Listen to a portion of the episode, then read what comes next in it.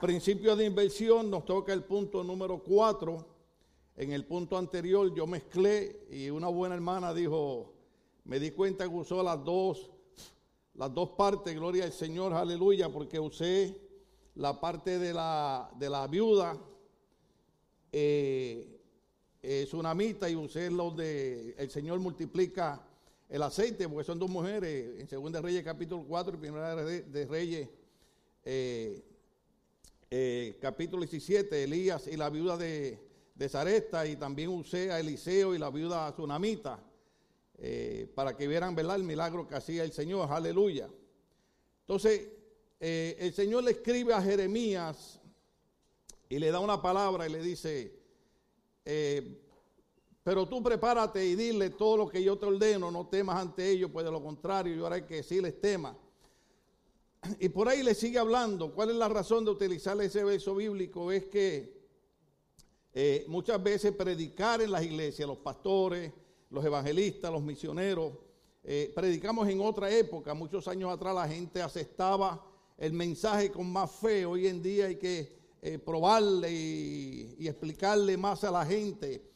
Y es importante que cada uno de ustedes que está aquí entienda que los pastores y los evangelistas, los predicadores, tenemos un compromiso de parte de Dios de predicar y decir lo que dice la Biblia y lo que el Espíritu Santo pone en nuestros corazones que hagamos. Gloria al nombre del Señor. Ah, eh, eh, es que el micrófono está un poquito. Gloria al Señor. Entonces, si ya están ahí conmigo, eh, ya lo vieron en Jeremías. Gloria al Señor. Entonces, vamos a ir a Proverbios. Proverbios 8:22. Proverbios 8:22, porque ahí era donde nos íbamos a quedar, de que eh, en el principio de inversión que estamos usando Lucas 6:38 dice que den y se les le dará. La idea es que el pueblo progrese, la idea es que el pueblo triunfe. Hemos explicado un montón de veces que sabemos que hay muchas iglesias que han abusado de estas verdades, pero siguen siendo unas verdades y hay que predicarlas para que el pueblo las aproveche. Gloria al nombre del Señor. Proverbios capítulo 8, verso 22 dice, el Señor me dio la vida como primicia de sus obras. Diga conmigo, el Señor me dio la vida como primicia de sus obras. Entonces, si el Señor es el que nos dio la vida, ¿a quién le pertenece nuestra vida? Él no las dio, Él no las puede quitar. Entonces, eso quiere decir que cuando nosotros invertimos en la obra de Dios o invertimos en el reino de Dios, no le estamos dando a Dios nada que no sea de Él, porque inclusive hasta nuestra vida como primicia Él nos la dio a cada uno de nosotros. Pregunto en los dos minutos que me quedan, ¿cuántos están vivos aquí? 500 personas y solamente seis levantaron la mano. Hay un verso del libro Apocalipsis que si tú tienes, tú tienes cara de que vive, pero estás muerto. ¿Cuántos están vivos? ¿Tengo mexicano aquí? Suélteme un grito mexicano bien fuerte. Cogimos vida, alabado sea el Señor. Entonces quiere decir que cuando nosotros invertimos en la obra del Señor, no le estamos dando a Dios nada porque inclusive hasta nuestra vida pertenece al Señor. Punto número cuatro, para los que han estado tomando nota, punto número cuatro, en el principio de inversión, tu corazón sigue tu tesoro. Tu corazón sigue tu tesoro. Mateo capítulo 6, verso 19 al verso 21. ¿Cuántos conocen esos pasajes bíblicos? Donde esté tu tes, estará tú entonces, por eso es que tenemos que hacer de Dios, tenemos que hacer del Evangelio, tenemos que hacer de la iglesia nuestro tesoro. Porque donde esté nuestro tesoro, estará nuestro corazón. Por ejemplo, usted ve que hay personas que no tienen problema para gastar su dinero en cualquier cosa, pero tienen problema para ayudar económicamente la iglesia o la obra de Dios. ¿Por qué? Porque el corazón de ellos está en otro lugar. Pero cuando nuestro corazón está en la obra de Dios, cuando nuestro corazón está en que queremos que, los niños avancen, que los jóvenes avancen, que la obra avance, entonces nosotros aprendemos a invertir porque nuestro corazón está donde está nuestro tesoro. Si nuestro tesoro es el Señor, si nuestro tesoro es la iglesia, si nuestro tesoro es la obra, ahí va a estar nuestro corazón. Entonces, ¿dónde está el corazón? Algunos se lo ponen acá, otros aquí en el medio. El mío ya yo no sé ni dónde está. Pero toque ese corazón y pregúntese, ¿dónde estará mi corazón? ¿Verdaderamente Dios es mi tesoro? Porque fíjese, cuando nosotros hablamos de vida, cuando nosotros hablamos de que Dios nos dio como primicia la vida, usted no puede olvidar que la razón por la que existe una iglesia no es para que la gente dé dinero. La razón por la que existe una iglesia es porque hay que predicar un evangelio que un día un Cristo dejó su trono de gloria y vino a morir en la cruz porque cada uno de nosotros estábamos condenados a pasar una eternidad en un lugar de tormento, pero cuando viene Cristo cambia ese destino y en vez de ir a un lugar de tormento vamos a disfrutar del reino de los cielos. Por eso es que estamos enseñando estas cosas. Ahora, hay, dos fotos, eh, una, dos y dos fotos que yo quiero que pasen y yo creo que ahí prácticamente termino porque el punto número cuatro es, tu corazón sigue tus qué? Tu tesoro, porque donde está tu tesoro, allí estará tu corazón. Cuando usted es bendecido por Dios, cuando usted llega a una iglesia, yo no sé usted, pero esos cánticos de hoy estaban que hasta los muertos resucitaron. ¿Sí o no? Yo quería venir para acá a merenguear un rato, pero dije, será soltar polilla. Aquí hay algunos que lo que sueltan es. Pero en ese ratito que usted estaba adorando a Dios y usted estaba bendiciendo el nombre del Señor, usted estaba recibiendo bendición. ¿Usted sabe eso? Entonces, si usted está en un lugar donde usted recibe bendición, usted quiere que ese lugar siempre esté en pie y siempre esté abierto. ¿Cuánto le gusta tomar café en, en un lugar que, que hay un predicado amigo mío que dice que ahí no compra ni té. Sí, porque yo le dije, mira, ahí frente al otro donde te hospedé hay un, yo le tengo otro nombre. y él me dice, yo no compro ni té ahí, pastor. Y yo le dije, no, estamos de acuerdo. Y al rato yo estaba comprando un café allí. Pero ¿cuántos de ustedes no tienen problema por comprarle, en vez de un, un tol, compran un 20? Levanten las manos los pecadores. Entonces, ¿por qué tenemos problemas para invertir nuestras finanzas en la obra de Dios, donde no nuestro estómago, no nuestro cuerpo, sino nuestra mente, nuestra alma y nuestro espíritu son bendecidos? Nosotros somos cuerpo, alma y espíritu. El cuerpo le da dolor, usted pide la oración, ungimos un aceite, y si no, pues gloria a Dios por las tailes, no le las hábil, alabado sea el Señor. Pero hay áreas en nuestras vidas que la medicina no las puede curar, solamente la puede curar la palabra. El libro de Proverbios dice que la palabra de Dios es medicina para nuestros huesos. Cuando estamos en la iglesia, lo que la gente no entiende es que mientras está predicando, cada predicador que cruza por aquí, lo que está soltando una palabra de sanidad para nuestra alma, para nuestro espíritu, para nuestro ser. La gente más que enfermedades, y yo me voy a incluir entre ellos, alabado sea el Señor, más que enfermedades físicas, tienen enfermedades qué? ¿Cómo?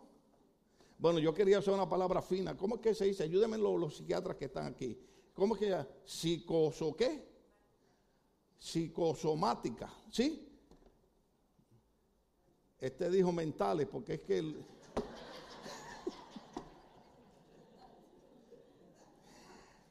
eh, eh, la oficina está abierta para consejería matrimonial porque el único que habló de problemas mentales fue un casado.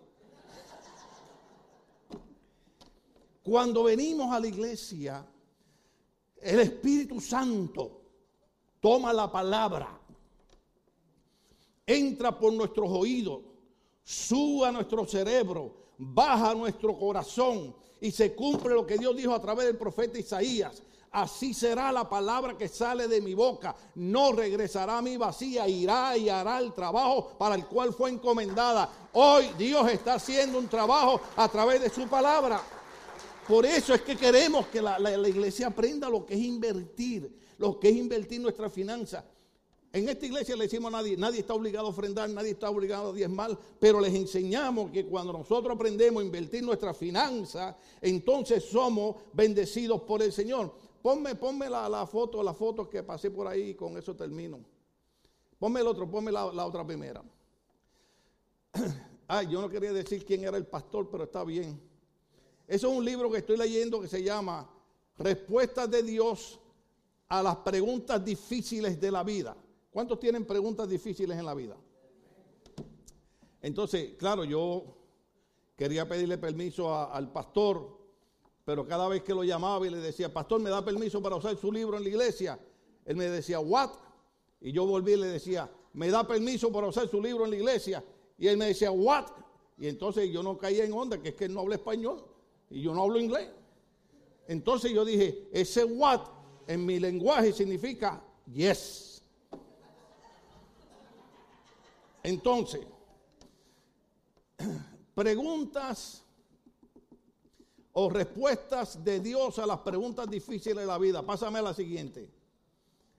En el siguiente párrafo dice, know who you are trying to, what? To please, o sea, conocer a quien tú estás tratando de agradar. Entonces, en ese capítulo lo que dice es, cómo manejar nuestras tensiones nerviosas. Que cada vez que uno se para aquí a predicar, uno dice, ay Dios mío, ayúdame con la mía. Entonces, una de las cosas que él dice en ese capítulo es que no importa lo que uno haga, si usted ve la otra parte, dice, the principle is this, know who you're trying to please, you can't, you can't, ¿qué quiere decir you can't? No puedes, you can't please everybody. Because by the time one group become pleased with you, another group get upset with you. O sea, el problema de los predicadores es que nosotros queremos predicar de manera que todo el mundo salga contento de la iglesia, que todo el mundo salga feliz con uno. El problema es que es imposible, yo prediqué eso hace como 15 años aquí, complacer a la gente. ¿Estamos aquí? ¿Cuántos casados hay aquí? de la mano casados. Se metieron en problemas porque la pregunta que viene es seria. Dijo, dijo un predicador, no quiero decir que Jason Franklin, que cuando usted se casa tiene un problema bien serio. Sigo. Es que lo que me queda son tres segundos. Porque Abraham se casa con una mujer llamada como Sara, Sara. Y Sara no podía tener hijos. Y estaba allá. Ustedes lo dijeron, que son tan viejas. Entonces, Sara viene y le dice, le dice a Abraham, mira, pues agarra a la sirvienta porque la ley permite que yo pueda tener un hijo por medio de la sirvienta. Entonces viene eh, Abraham en contra de su voluntad, eh, pues tiene un hijo eh, con la sirvienta, gloria al nombre del Señor. Pero entonces Sara de momento queda embarazada. Porque Dios le resucita la matriz. Y tenía 99 años, así que las viejas que están aquí, gloria a Dios, digo, las hermanas que están aquí, Tengan fe, tengan esperanza.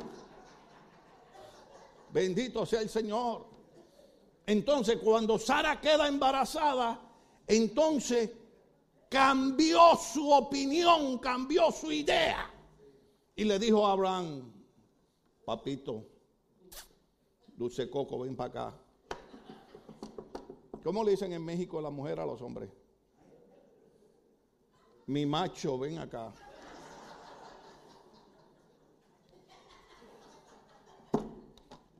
¿Me perdonan? Menos mal que mi esposa me dice papito, baby, corazón, ¿ve? A veces me dice mi coco, mi cocodrilo. Entonces, Sara cambia ahora de idea y le dice, yo quiero que tú agarres a Agar, la egipcia, la sirvienta, con su hijo y me la bote de la casa. Pero si ella fue la de la idea, ¿Están aquí las mujeres? ¿Están aquí las esposas? ¿Están aquí los esposos? ¿Están aquí? ¿Hay solteros aquí? de la mano los solteros. Pues mejor es que tengas cuidado con quién te vas a casar. Porque eh, eh, a mí me encanta escuchar a mi esposa. Ella me aconseja a mí. Yo soy un viejo ya, pero ella me aconseja. Y me dice, baby, tú tienes que entender que nosotras las mujeres, lo digo, ok, todos los meses cambiamos de humor. Sigo. Ya esto como que está subiendo de color, ¿verdad? Y yo le digo, pero ¿cómo, cómo es eso? ¿Cómo es eso que... ¿Cuántos esposos hay aquí? Levanten la mano los esposos. Ah, como yo los molesto, ¿verdad? Sí o sí que una vez al mes, como que usted dice, ¿y, quién es la, la fiera esta que está en mi casa? Entonces, hay que tener cuidado, hay que tener cuidado, porque una de las cosas más difíciles es hacer que cada persona comprenda que uno no predica ciertos mensajes o ciertas enseñanzas porque quiere abusar de ellos o quiere sacarle el dinero a ellos, sino que uno lo que quiere es educarlos porque la educación, ¿ve? Y educación no es saber dos más dos son cuatro, porque hay gente que tiene universidad y no tiene educación. ¿Sí? Sino que lo que estamos diciendo es que hay unos principios de inversión que cuando nosotros los aprendemos, Dios nos bendice. La mayoría de nosotros, los, los hispanos, ¿cuántos hispanos hay aquí? Yo veo como que 600 personas y solamente 6 ya se creen gringos. Cuando llegaron aquí, llamaban a la casa y decía, pues aquí con mis kaites. Tres años después llama y dice, where have some new sneakers. Nada, yo, yo sé. Entonces, ¿qué ocurre? Que la parte más difícil es la que escribe este pastor, que yo prediqué hace eso como 15 años, creo que él lo agarró, vio mi mensaje y aprendió español. Sí o sí que es difícil complacer a todo el mundo. En su propia familia. Hay familias aquí que sean seis en su hogar. ¿Sí? Sí o no que, es difícil complacer a la gente. Ahora, por favor, usted tenga una idea cuán difícil es para el pastor, para el evangelista, para el predicador, tratar de complacer a más de 250 personas. Porque si digo azul, aquel dice, no, a mí me gusta verde. Si digo verde, hubiera dicho turquoise. Ah, porque hasta en inglés me lo dicen. Entonces, les explico esa parte porque yo quiero que ustedes entiendan que cuando alguien sale enojado de la iglesia por las predicaciones, a mí no me molesta. Yo, yo, yo fui a, una cita con un doctor y, lo, estoy, lo estoy velando porque le voy, le voy a dar un cantazo por debajo del ala. Porque me dijo, pregúntame lo que quiera y dime lo que quiera porque no importa lo que me diga, no me vas a ofender. Yo dije, wow, qué espiritual es este hombre. Sí, porque hay cristianos que de cualquier cosa se ofenden. Yo tengo otra foto ahí que ya no la voy a pasar, pero yo sé cuánto ustedes saben que ahora la organización de animales dice que hay que eliminar eso en inglés. Eh, ¿Cómo se le dice a los perritos, a los animales en inglés? Pet. Sí, pet, ¿verdad? P-E-T. Entonces esta organización está diciendo que no se puede usar la palabra pet para los animales porque es ofensivo. Imagínense la esposa que le dice al esposo, mi animalito del, corral, ven para acá. Ya no use más esa palabra, es ofensiva. Entonces, complacer a la gente es difícil. Porque dice este hermano en el libro que en lo que yo logro que este grupo que está aquí esté de acuerdo conmigo, ya que él está en desacuerdo. Entonces, cuando yo trato de convencer a este grupo que entienda que lo que le estamos predicando es para bendecirlo, para que ellos echen hacia adelante, este grupo entonces está en desacuerdo. La idea es esta, hermano. Yo sé que ahora sí todo el mundo va a estar, no sé si en acuerdo o desacuerdo, pero nosotros los hispanos, lo dije en el mensaje anterior, tenemos que cambiar nuestra manera de pensar porque el Dios de los gringos es el Dios de los hispanos. El Dios que prospera a los gringos es el Dios que prospera a los hispanos. Lo que pasa es que la mentalidad es diferente. Los gringos, perdónenme, yo creo que eso, es ofensivo. ¿Cómo, ¿Cómo, le decimos? ¿Los blancos? Pues yo veo un montón de gente blanca aquí, no son gringos. ¿Ah? ¿Quiénes son los americanos? Todos los que estamos aquí. Lo que pasa es que unos son norteamericanos, otros son centroamericanos y otros son suramericanos. La única clase especial somos nosotros que somos caribeños. Entonces, la mentalidad es que el secreto de esta gente es que ellos aprendieron Lucas capítulo 6, verso 38, den y se les dará. Entonces, ellos no tienen problema con dar para la obra del Señor. porque usted ve que casi todas las megas iglesias son americanas? Yo no sé a quién yo le estaba compartiendo yo fui a Guatemala, eso es un país especial. Y, un pastor me dijo, no, se queda en mi casa, pastor. Le dije, no, no, no, yo me quedo en casa de mi suegro, no se preocupe, ahí no hay problema. Y nada más lo que tiran es cohetes cada dos horas, a las 3, 4 de la mañana están tirando cohetes. Eh, no, en Guatemala así. Usted está durmiendo y un momento usted despierta y cree que es un tiroteo y, es el vecino del lado y después que bajan los cohetes empieza, estas son las mañanitas. Y yo digo, contra, yo cumplo años todos los días. Porque eso es a cada rato.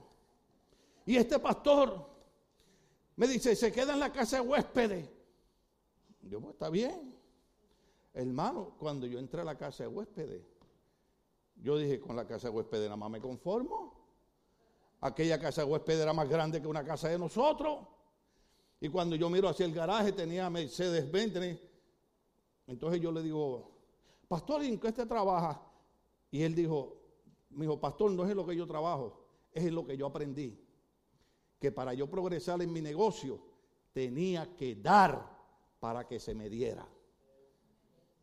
Y aquel hombre empezó chiquito, aquel hombre empezó pequeño. Es más, recuerdo que a la iglesia que él va, que nuestra iglesia cabe como 100 veces dentro de aquella. Dice, recuerdo cuando empezamos en la bodeguita. Y ahora, hermano, lo que usted cruza por todo el templo es como caminar de aquí al Atlántico. Para, hablar con el pastor que nos recibió, nos subieron, hermano, y aquello, aquello, aquello es una cosa maravillosa. Y él dice, pero de aquella bodeguita, hoy tenemos una mega iglesia porque aprendimos el secreto. El secreto fue invertir nuestra finanza, darle lo primero a Dios porque Dios nos dio las primicias de la vida primero a nosotros. ¿Cuánto estamos aquí todavía?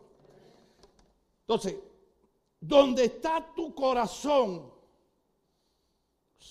tu corazón va a seguir tu tesoro. Entonces, nosotros tenemos que cambiar nuestra manera de pensar.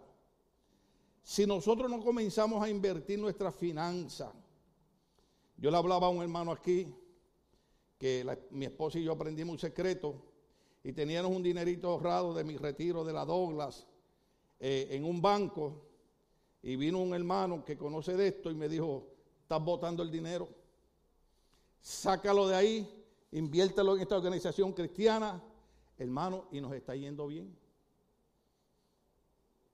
Principios de inversión. Entonces, este, este hermano, eh, eh, bueno, es un cristiano, es un muchacho joven americano no quiero decir que se llama Matthew, le decimos Matt.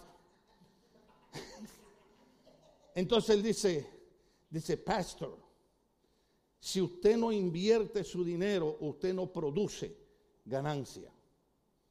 Entonces, uno de los secretos del pueblo hispano prosperar es aprender los principios de inversión, que es que donde está nuestro tesoro va a estar nuestro corazón. Mire, yo no tengo problema, yo lo he dicho aquí, pero tratar de explicar esto, hermano, ya me queda un segundo. Eh, eh, ¿Cuánto le gusta el deporte? Porque ahí me quedé la última vez.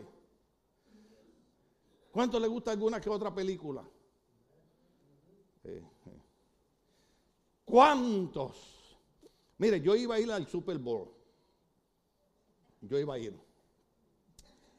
Sí. Entonces, empecé a investigar los tickets. El más barato era 4 mil dólares. El más barato. ¿Usted sabe dónde era? Arriba, casi en la luna. Hermano, ¿cuánto vieron el Super Bowl? Los asientos del frente costaban 30 mil dólares. ¿Cuánto dije? Métase y pregúntale a mi sobrino Google para que usted vea que yo no estoy exagerando. Y yo dije, ¿cómo es posible que haya gente que gaste 30 mil dólares en un boleto para ver gente dándose golpe? Cuando en la calle de Los Ángeles hay más de 600 mil personas durmiendo en el piso. La idea de invertir, la idea de multiplicar nuestras finanzas no es para hacernos ricos ni millonarios. Es que hay una promesa que el Señor le dijo a Abraham, yo te voy a bendecir a ti para que tú seas de bendición a otro. Y la idea es que cuando nosotros invertimos, Dios nos bendice a nosotros para nosotros bendecir a otros. Por esas puertas, por ahí, aquí están mis líderes, han entrado gente que han venido cruzando fronteras, cruzando montañas y han llegado aquí sin ropa, con hambre, sin dónde dormir. Y esta iglesia les ha dado ropa, les ha dado comida, los ha metido en un hotel en lo que Dios los ayuda a salir hacia adelante. La idea de Dios bendecirnos es para nosotros bendecir a otros. Pero tenemos una mentalidad La mentalidad de nosotros es, yo vine para que me den, no para ayudar.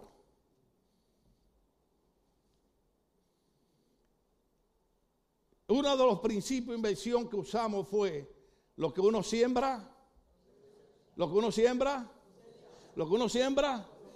Entonces, ¿por qué no estamos sembrando? Yo sé que es bien difícil enseñar esto en las iglesias. Aquí hay más de 30 años de mensaje grabado. Yo he hablado de matrimonios aquí, yo no sé por qué, porque hay algunos matrimonios que se divorcian. Cuando yo he traído aquí hombres como la doctora Liz Millán, como Néstor Ochoa, como el doctor Abel López, Kitin Silva, doctor Samuel Pagán, yo he traído los mejores conferencistas y entre ellos me he colado yo. Que en febrero celebré 33 años de casado con mi esposa. 33 años. ¿Ah? Y aprendí un secreto para 33 más. Todo lo que ella diga, yo digo amén. Y me grita. Porque yo me pongo a leer en la sala y a veces ella está arriba y me dice, ¿quieres avena? Entonces yo oigo.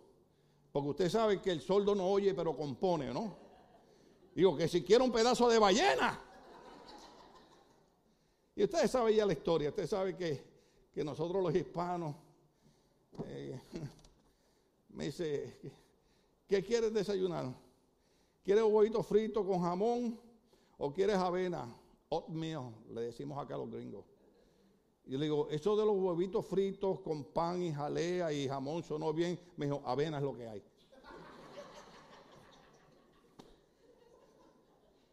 Pero somos felices. 33 años y felices. Y ahora me llevan para Guatemala otra vez. El año pasado fuimos y me tiré en un río allí que, ¿cómo que, cómo que se llama? ¿La pila de la poza o la poza de la pila? La poza de la pila. Yo hacía años que no me metí en un río, hermano. Porque usted sabe que eh, en mi país los ríos, Sonia, perdona, pero en Puerto Rico todos los ríos están todos sucios. Uno no sabe si, si es un río o es petróleo. Hermano. Y yo estoy en Guatemala. Era en Ipala, ¿verdad? En Ipala. En Ipala, Guatemala es bellísimo. Y estoy en Ipala, hermano. Y yo veo aquel río y aquella cascada. Y yo dije, Ay, me tiro, no me tiro.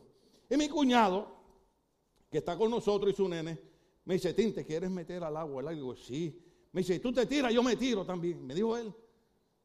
Entonces yo le dije, pero entonces yo vengo y me quito la camisa, los zapatos y me dejo el, jean para que me entiendan. Nosotros decimos mahón, ¿no? El pantalón. Me quedé con el pantalón. Y cuando me voy a tirar, que miro así, veo a mi cuñado en calzoncillo.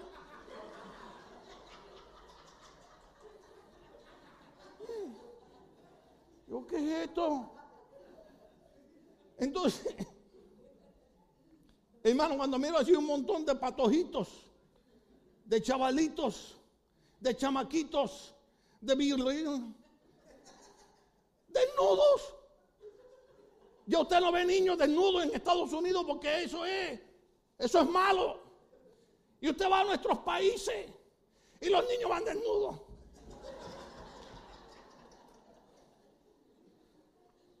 Pero yo voy para allá otra vez. Allá yo como bien. Allá yo engordo. Y mi esposa me dice, cuando regresemos a California vas a ver.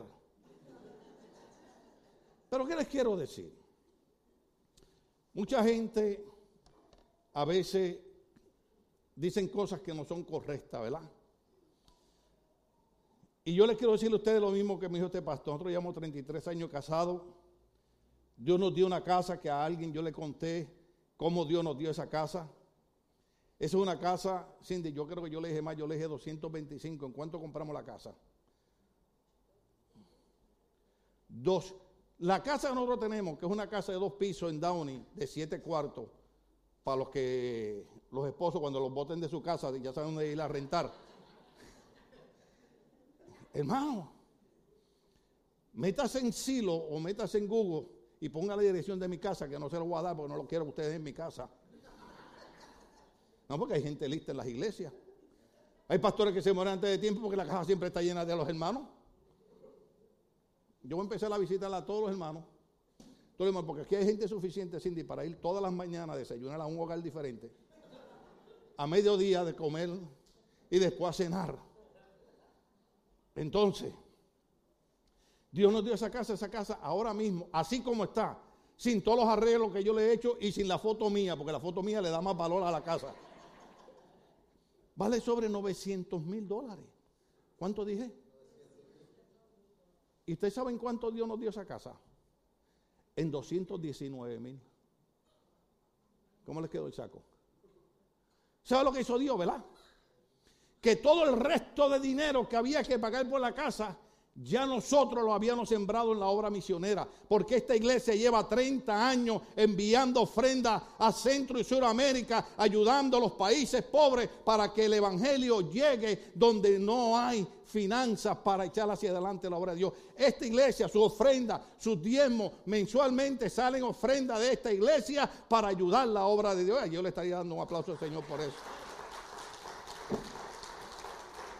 Oh, aleluya. Yo sé, yo sé que la razón que no hemos podido comprar la propiedad del lado, diga conmigo, la propiedad del lado izquierdo del pastor va a ser nuestra.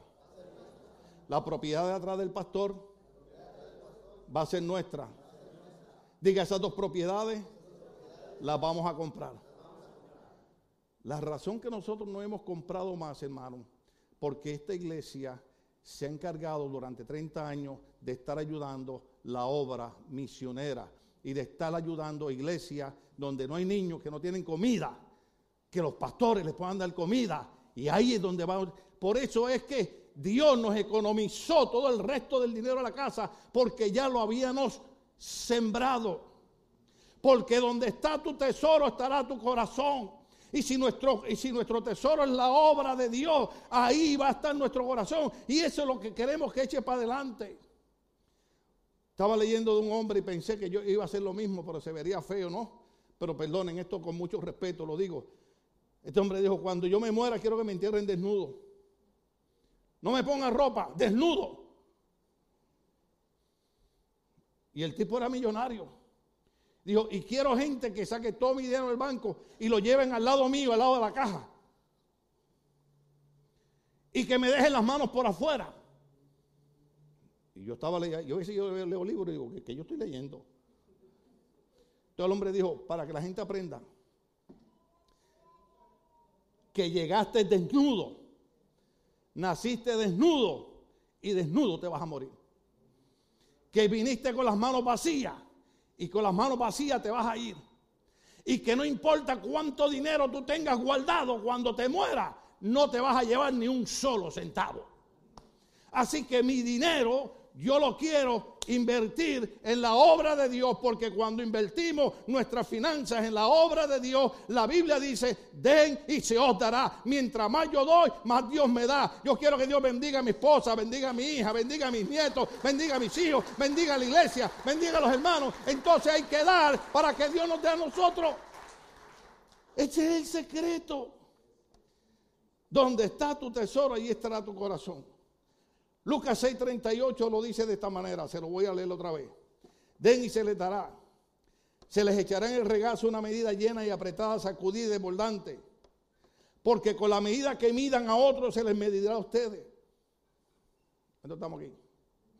Sí. ¿Por, qué, ¿Por qué leí eso? Porque el punto número 5 es que cuando usted invierte, espere resultados. Espere resultados. Mire, cuando usted ofrenda en la iglesia, cuando usted diezma, cuando usted da primicia, usted no las tire. Usted diga, Señor, voy a sembrar esto. Voy a dar y voy a esperar resultados. Usted nunca dé dinero a la obra de Dios sin esperar resultados. Punto número 6. ¿Están ahí conmigo? Cuando Dios haga todo lo que Él ha prometido hacer, dale toda la gloria a Él. Yo siempre, a, mí me encantan los testimonios. Lo que pasa es que complacer a la gente es bien difícil. Pero aquí ha llegado gente, hermano, eh, sin nada, sin nada, sin nada, sin nada. Y le hemos dicho, aprende a dar para Dios. Y Dios empieza a bendecirlo. Y Dios le da trabajo. Y dejan la bicicleta porque compran un carro nuevo. Aquí hay gente que ha llegado con un carro tres veces mejor que el mío. Yo lo que manejo es un Honda, y hermano. Un Honda, te lo que es un Honda. El carro más humilde que existe. Y a veces llegan ustedes, se lo voy a decir en español, llegan con sus trocas y se estacionan al lado mío.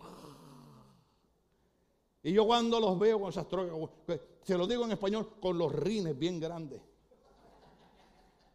¿Cuántos tienen trocas así, de verdad? ¿Ah? Y le cambian esto y le cambian aquello y hasta meten miedo, hermano. Entonces cuando yo miro la troca digo, Ay, Señor, ten misericordia de mi Padre. Entonces, llegaron sin nada, Dios los bendice, pero ¿cuál es la historia? ¿Cuál es la historia? Después que Dios los bendice, se olvidan de quién los bendijo. Se olvidan de darle la gloria a aquel que hizo lo que ellos necesitaban que se hiciera en sus vidas. Salmo 96, 3, póngamelo por ahí. Salmo 96, 3 dice, si no yo lo tengo acá, no hay problema.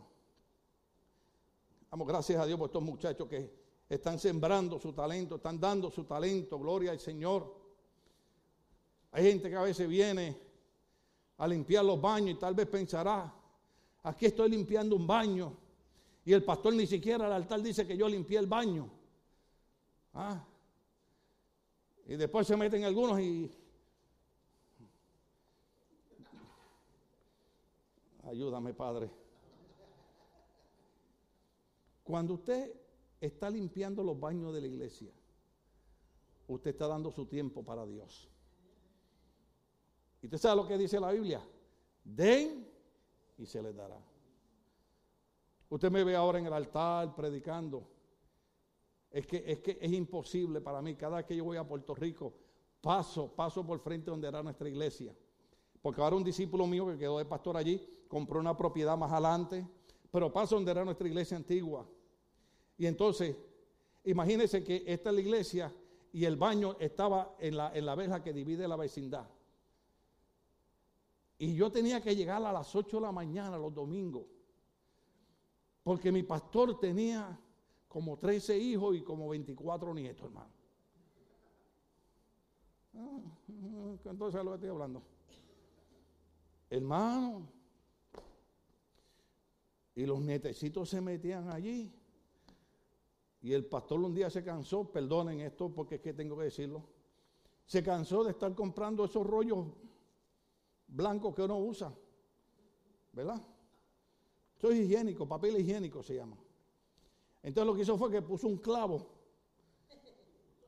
y ahí empezó a poner las hojas de periódico. Ay, si yo estuviera con mi gente en Puerto Rico diría, no se me hagan los locos que muchos de ustedes también lo usaron. Y entonces yo llegaba y encontraba el baño, el servicio sanitario, el toilet tapado. Pero tapado, hermano, desbordado.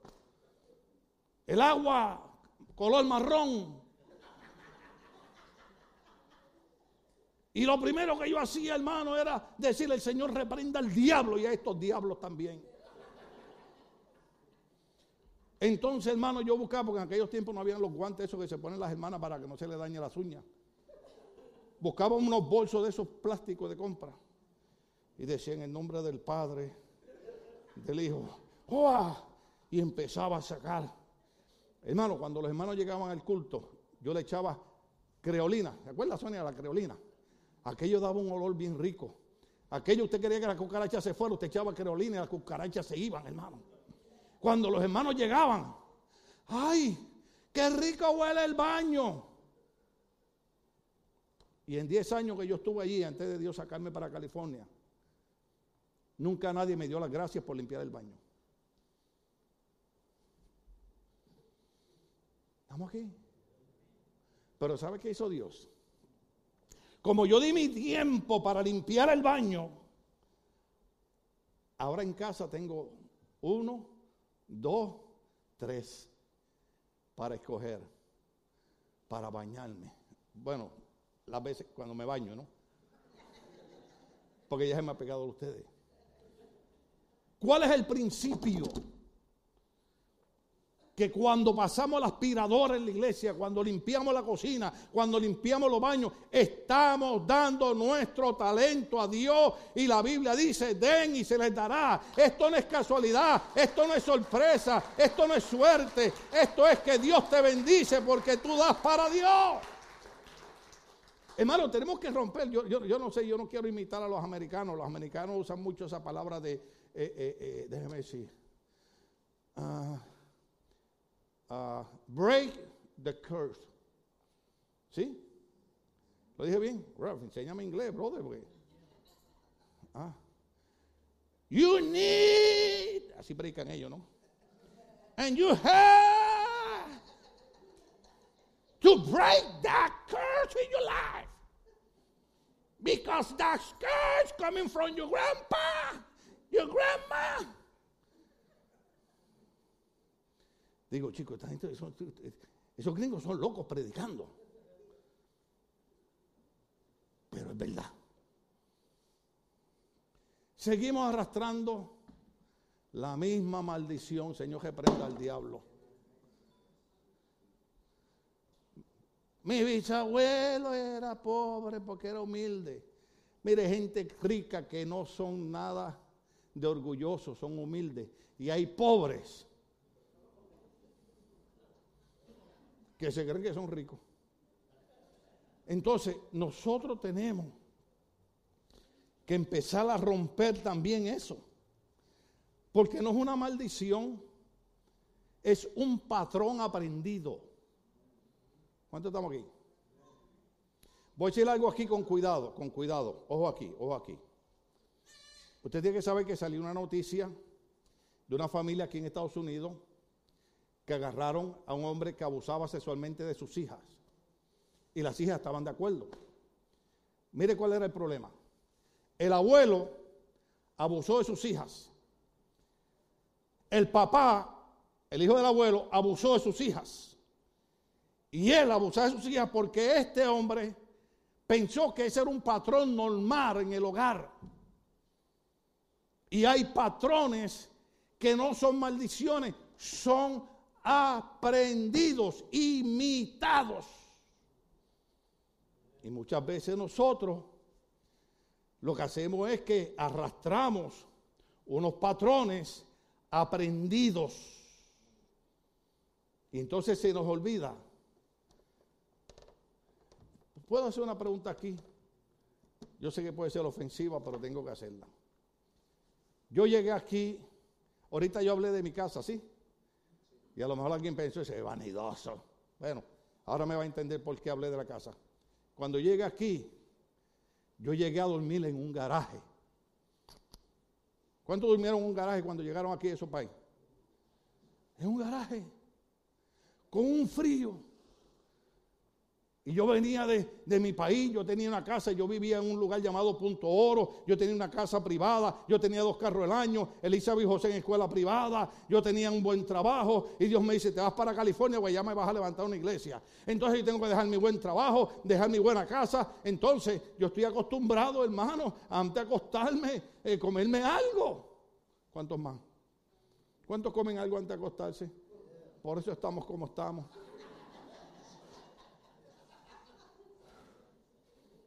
Y yo llego a un garaje, hermano, que gracias a Dios que era un pastor muy bueno, ya partieron con los pastores muy buenos. Yo sé que a veces decimos cosas que pueden ser un poquito fuertes, usted puede decir, ay, un pastor no debe hablar así, pero es, que tenemos que entender el mensaje.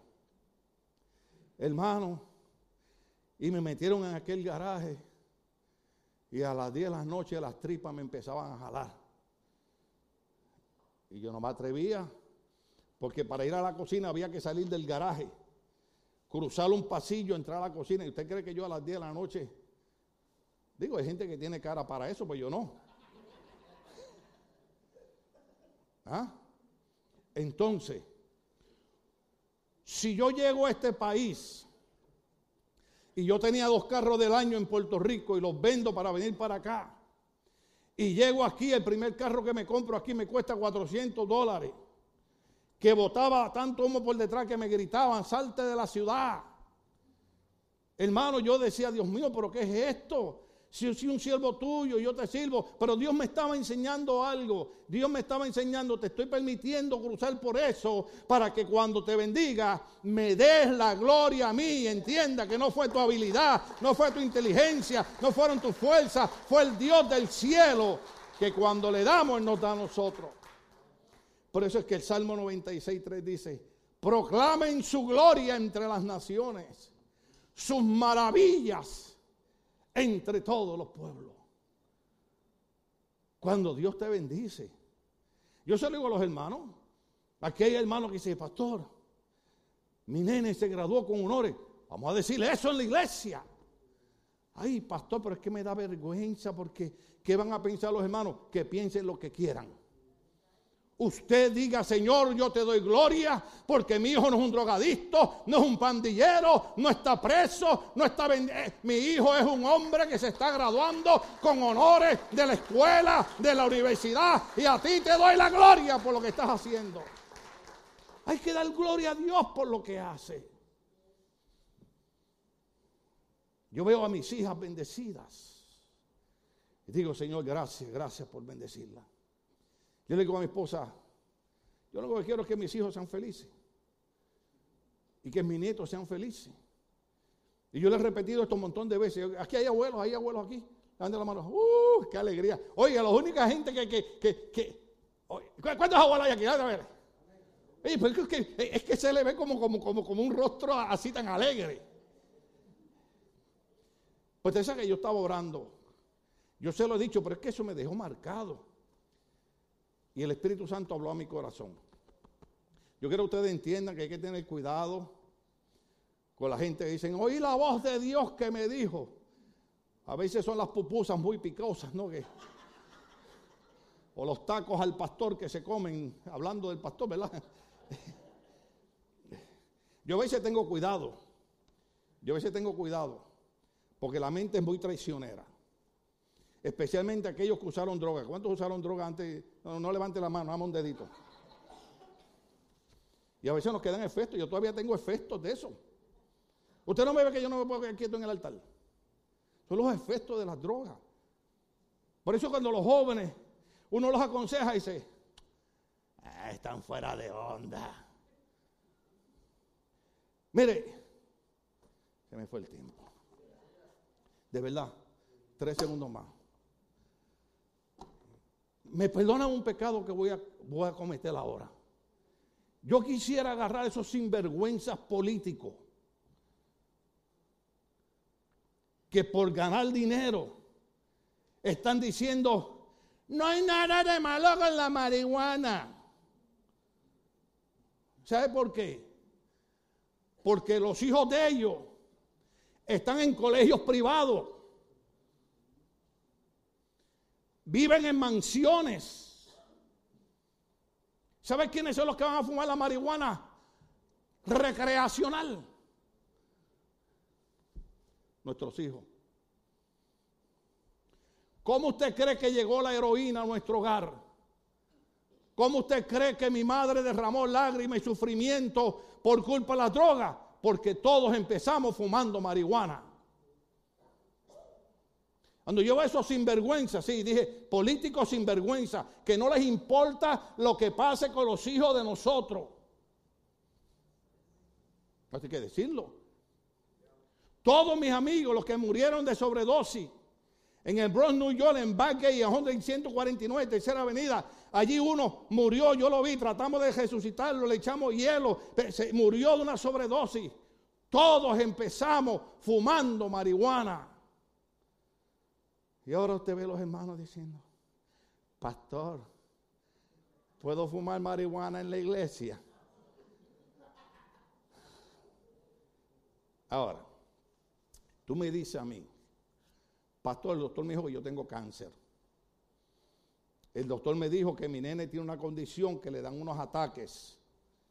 Eh, hay una condición y el doctor me dijo que hay un ingrediente de la marihuana que es medicinal. Ah, pues usted úselo. A mí una vez me regalaron un pote del, ¿cómo se llama? CBD, DBC, ¿cómo es? ¿Cuál es la que tú fumas? Eh, ah, digo, este, ¿cuál es la que... ¿Cómo que? ¿Cuál es la... ¿Cómo es? ¿BCD? ¿BCBD? Sí. Este hombre habla en lengua y yo no tengo interpretación de lengua. Pues esa, ¿cuántos entendieron? Pues me regalaron, me regalaron un pote de marihuana de esa. Pero, pastor, y, no, y ustedes son gente maravillosa. Pastor, usted se la fruta.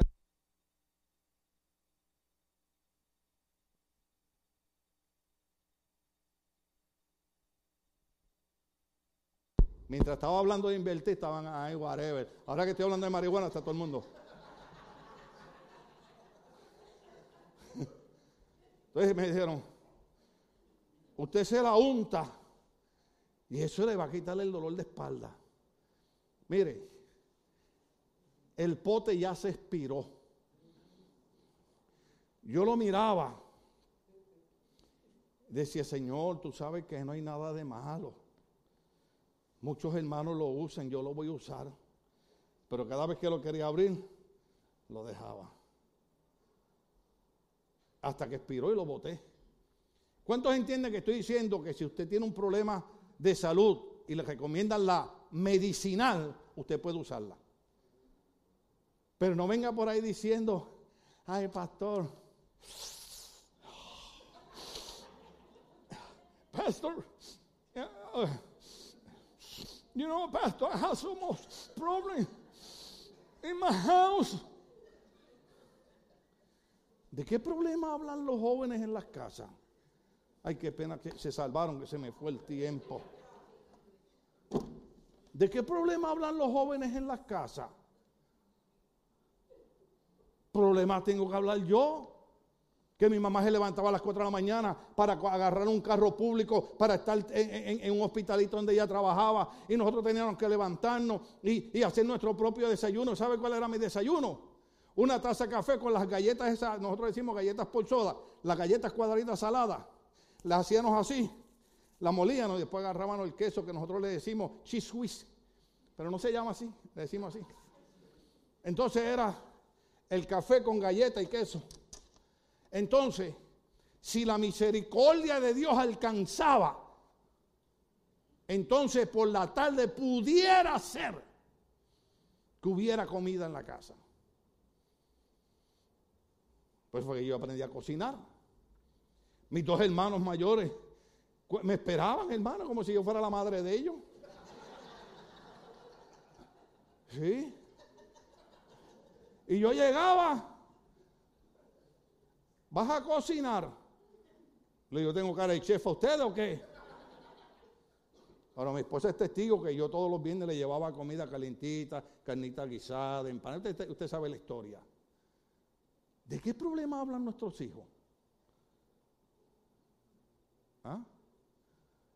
Usted no sabe que mis primeros tenis, mis primeros Converse, que me costaron 11 dólares 25 centavos. Los otros días fui a Macy's con Cindy y entré. Lo primero que estaban eran unos Converse. Y los miré. Que mi hija Stephanie un día me regaló uno. Me dijo, papi, tú hablas tanto de los Converse. Le digo, sí, baby, lo que pasa es que mientras los hijos de los riquitos tenían tres y cuatro pares de tenis, yo tenía que estar haciendo mandados para que me dieran un centavito o cuatro centavitos para juntarlo. Casi tres meses juntando dinero para comprarme unos Converse. ¿Estamos aquí todavía? Y yo entro a Macy, hermano, y veo como, como, como, como 100 diferentes pares. Y vi unos, hermanos, de Batman. Dije, ¡oh!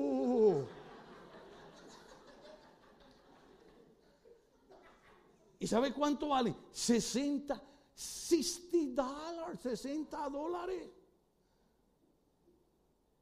Pero estaban en especial a 50. Y casi me los compro porque ustedes saben que todavía yo necesito que Dios me liberte porque a mí todavía me gusta Batman. Termino con esto. Tengo toda la colección de las películas de Batman. Me encantan las películas de, de, Planet of the Apes.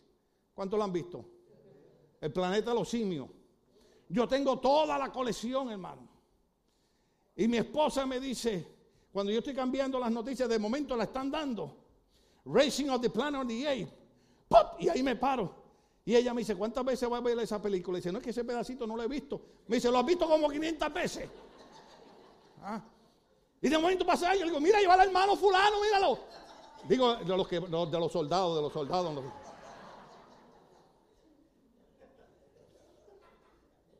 Hago una pregunta verdaderamente.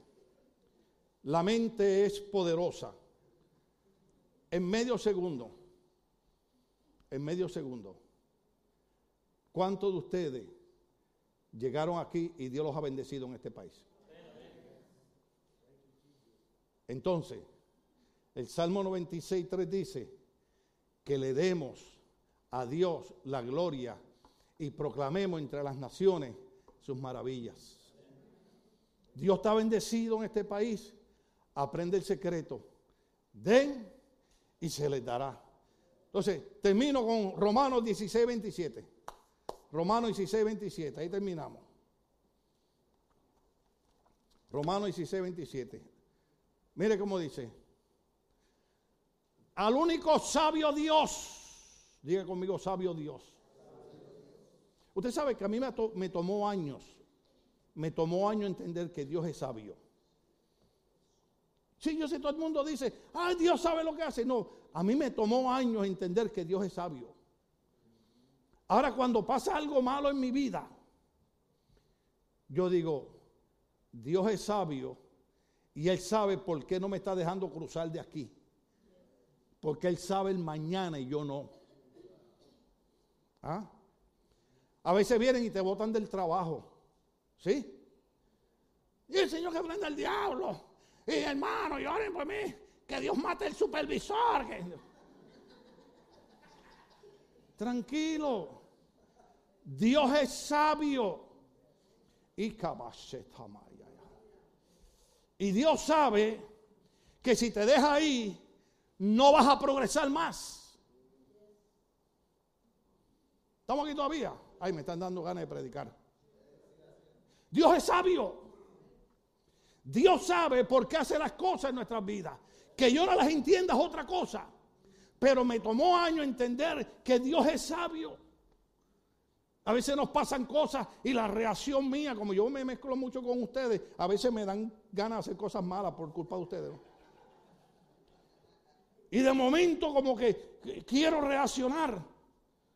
Pero los puertorriqueños tenemos ese problema de, tanta cafeína.